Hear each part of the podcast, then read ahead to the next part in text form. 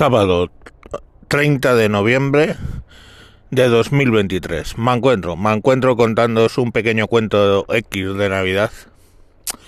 Fijaros, ahora mismo en mi casa están viviendo mi hija y su pareja, su marido, de, de Gijón, que duermen en un sofá cama que se abre en el salón mi otra hija Nayara, la pequeñita, y mi sobrina, que, que, están durmiendo en una habitación. Mi hijo Andrés, que está en otra habitación. Mi otro hijo, el de 19, con su novia, que están durmiendo en una cama y en una cama hinchable en el despacho. Mi mujer y yo, y por si no sabéis contar, son nueve personas Además de cuatro gatos y una perra. O sea, está la, causa, la casa que mide unos habitables, unos 100 metros, cuatro habitaciones. Está como un poco llena. Bueno, pues en esas circunstancias, mi gata, que tiene uh, pues, nueve meses, yo tengo dos gatos, macho y hembra, nueve meses. El macho, como se le come la comida a la hembra en cuanto me descuido, pues está como doble de grande que la hembra. Y el macho, a la de seis meses, empezó a mostrar signos de, de madurez sexual. Y entonces, coño, como lo otro que tengo es hembra y no quiero andar produciendo gatitos incestuosos, pues eh, no vi señales de, de madurez sexual en la hembra, pero cogí el macho corriendo y me bajé al veterinario y me cascaron una hostia de 300 y pico euros por castrarle.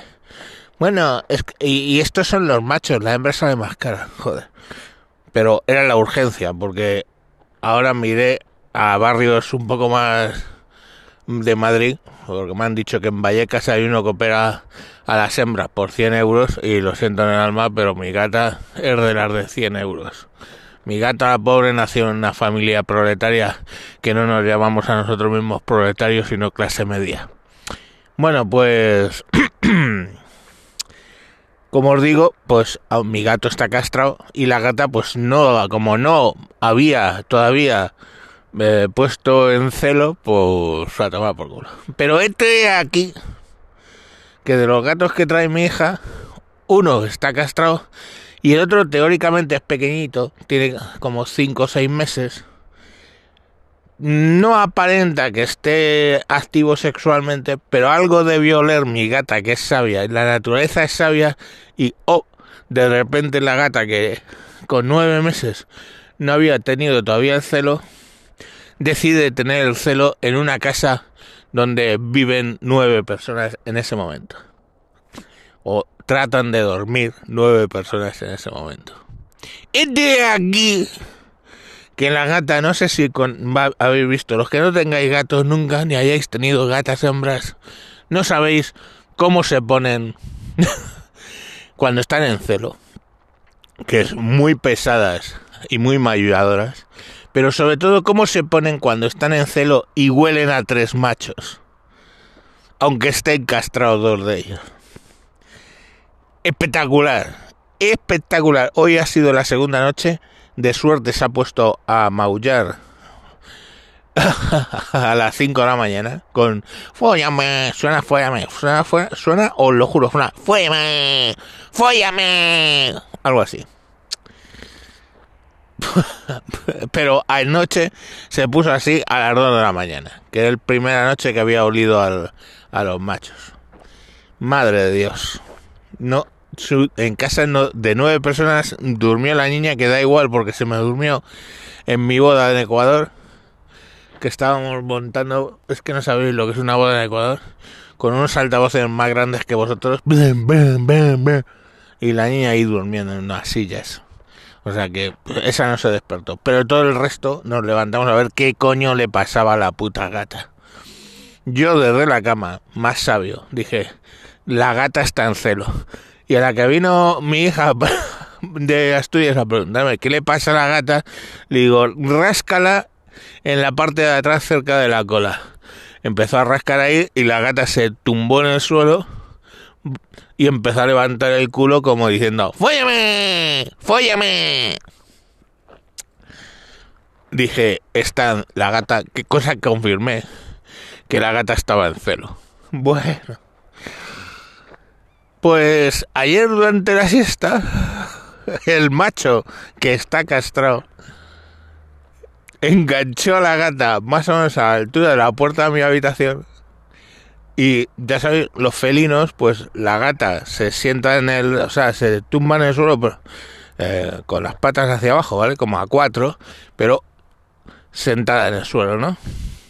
Y el gato de atrás le pega un bocado en el cuello detrás de la cabeza y le empieza a dar barenga como si no hubiera un mañana.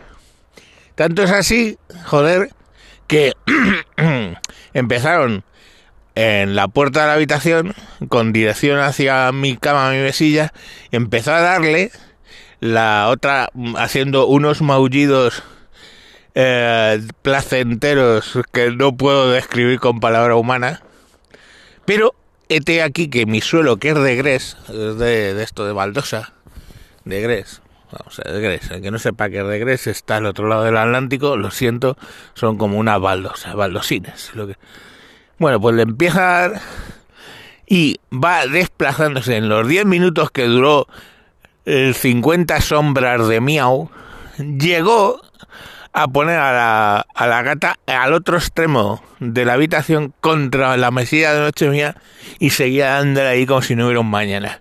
O sea, pues la desplazó dándole, pues calculad que yo que sé, mi habitación tiene unos dos, ahí tendrá unos tres metros. Unos tres metros le, le fue dando. Lo cual me recordó, aparte de la escena que dije, joder, lo cual me recordó porque cuando mi mujer o yo, y yo, perdón, o yo no, hostia, si oye esto, cuando mi mujer y yo hacemos lo que en los 80 en honor de un grupo musical se llamaba maniobras orquestales en la oscuridad, pues al terminar, generalmente la cama, nuestra cama, está más o menos como en mitad del, está como en mitad de la habitación. O sea, la cama se va desplazando a la vez que los movimientos de alguien que la suma, pues casi será casi 200 kilos, hacen maniobras orquestales en la oscuridad encima de la cama. Cosa que me ha servido para hacer un poco de magia de padre, ¿no? Porque alguna vez nos hemos ido mi mujer y yo de, de fin, vamos, no de fin de semana, de, de fiesta por ahí, de paseo, tal que un sábado, y cuando he vuelto y he visto eh, cómo estaba la cama, dónde estaba, mejor dicho, la cama de, de mi habitación, eso sí, con las sábanas y las mantas, todo muy colocadito, pero la cama en medio de la, de la habitación, me he ido a mi hijo Andrés, el de 30 años, y le he dicho, ha estado aquí tu novia, ¿verdad? Y entonces el otro se ha quedado como diciendo, oh Dios, mi padre es vidente. y dice, oh, y todo embarazado, ¿cómo, cómo, cómo lo sabes? Digo, hijo, Andrés, son cosas de padre. Ya las aprenderás.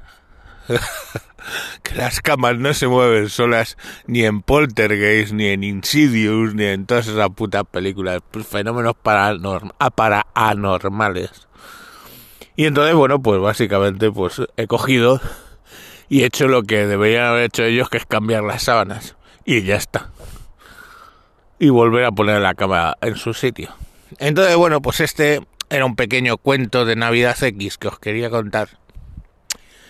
Y nada, pues el celo de la gata le durará como una semana, o sea que para cuando se vayan espero que se le haya pasado y luego a la gata pues tendrá una castración porque es que les da el celo cada 3-4 semanas y no es plan. Bueno, señores, pues mañana fin de año y más. Adiós.